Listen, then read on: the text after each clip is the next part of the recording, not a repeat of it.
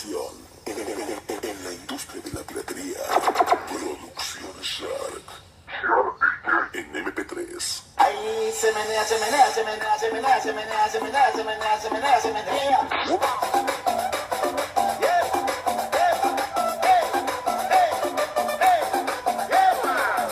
Papá americano.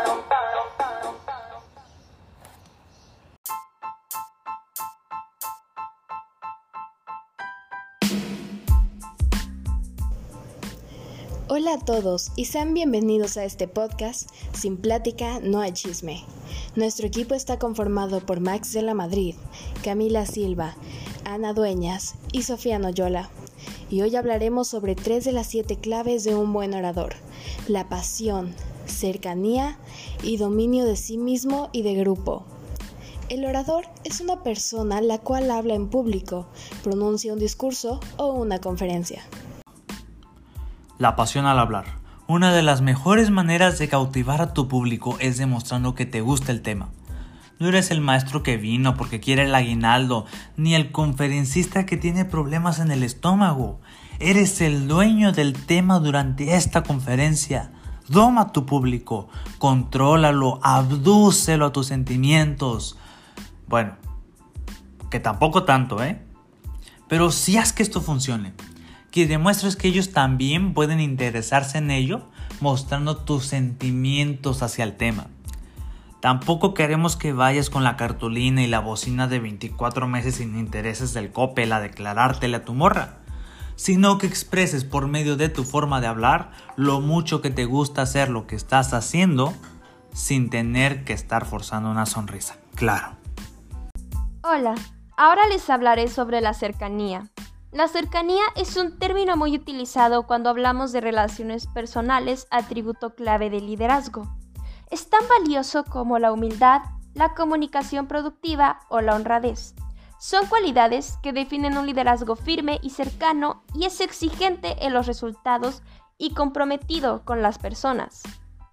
En realidad, la cercanía es una habilidad ya que nos ayuda a distinguir una relación de otra es un recurso estratégico que posee una riqueza de asociaciones y significados, capaz de generar emociones y sentimientos entre las personas.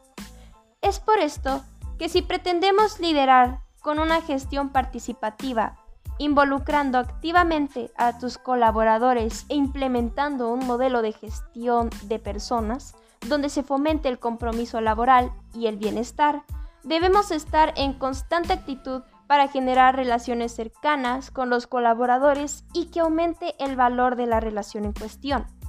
Integrar el concepto de cercanía en las habilidades de un líder es aumentar el valor de las relaciones en cualquier organización. Se necesita activar competencias emocionales y conciencia de liderazgo. Y ahora les hablaré de cinco puntos que son importantes.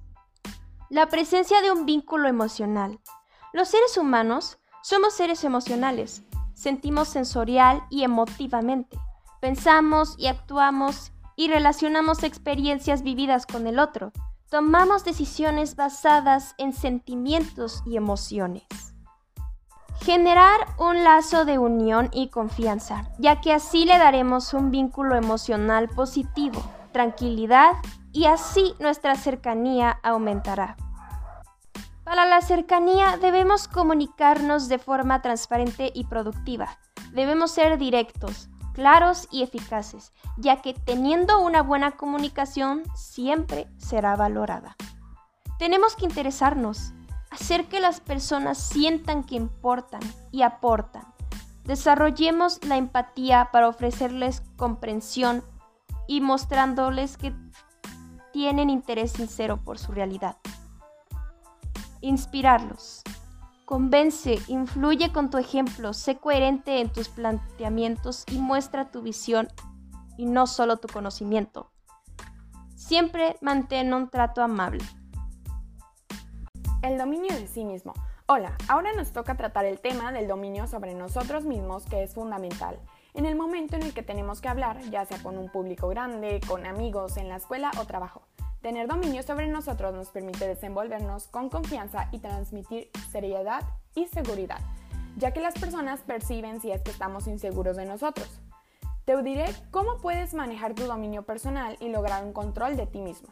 Lo primero, controlar nuestros pensamientos para dirigirlos hacia el logro de nuestras metas y de nuestro bienestar, cambiando o eliminando aquellos que son negativos o causan problemas.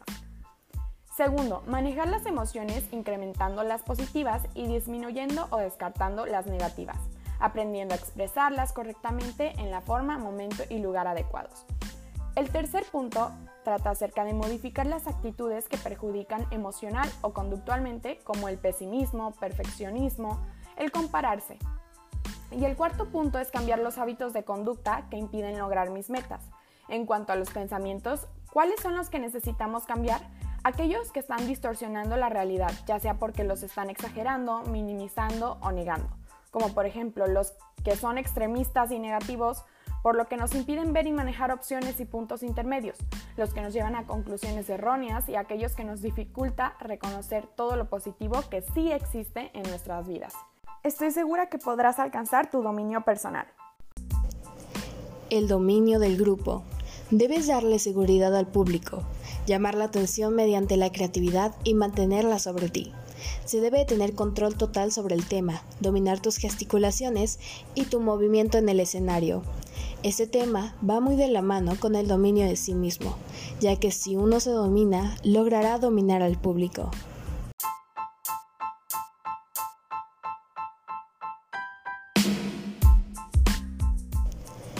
Eso ha sido todo por el episodio de hoy. Les agradecemos por haber llegado hasta esta parte. Esperamos que se hayan quedado con alguno de los tips y conocimientos que les compartimos anteriormente. Se agradece la participación de Anita, Max, Camila y su servidora Vanessa para la creación de este podcast. Siempre podemos mejorar nuestras habilidades de oratoria. Trabajen duro. Nos vemos.